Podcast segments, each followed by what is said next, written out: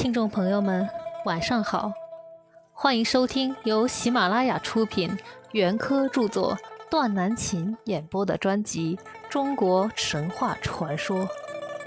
下面将为大家带来《中国神话传说简明版》第一章的第二节：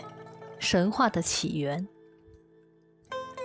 现在，让我们来考察一下神话的起源。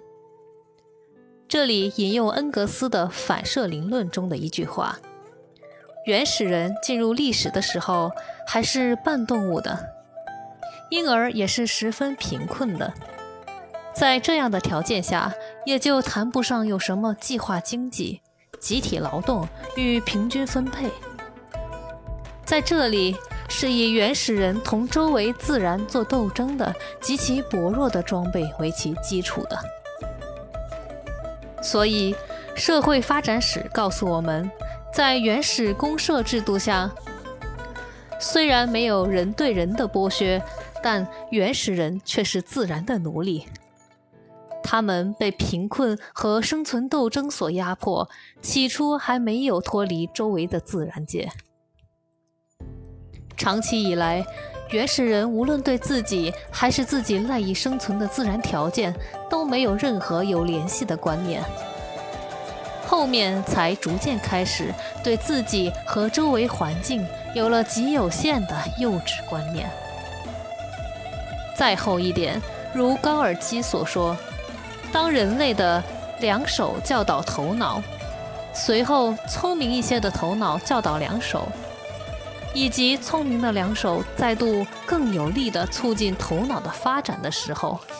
原始人才开始在自己的想象中使周围世界布满了超自然的存在物、神灵和魔力。他们对于大自然所发生的各种现象，例如风雨雷电的激搏、森林中大火的燃烧、太阳和月亮的运行、红迷云霞的幻灭，产生了巨大的惊奇的感觉。惊奇而得不到解释，于是以为他们都是有生命的东西，管他们叫神。他们不但把太阳。月亮等当作神，还把各种各样的动物、植物，甚至微小到蚱蜢那样的生物，也都当作神来崇拜。这就近似所谓“万物有灵论”。从这些蒙昧的观念中，产生了原始宗教和原始神话，而这种原始宗教和原始神话，正是原始人从劳动中发展起来的。日益聪明的头脑所创造出来的，也是原始社会低下劳动力的一种反应。一方面，由于原始社会是没有人剥削人的社会；另一方面，由于原始社会生产力低下，原始人长期被生存的困难和与自然做斗争的困难所迫害。为了战胜这些困难，他们一再用激情而振奋的调子唱出关于劳动和劳动英雄的颂歌。他们歌颂了用斧子开天辟地的盘古，创造人类和熬炼五色石补天的女娲，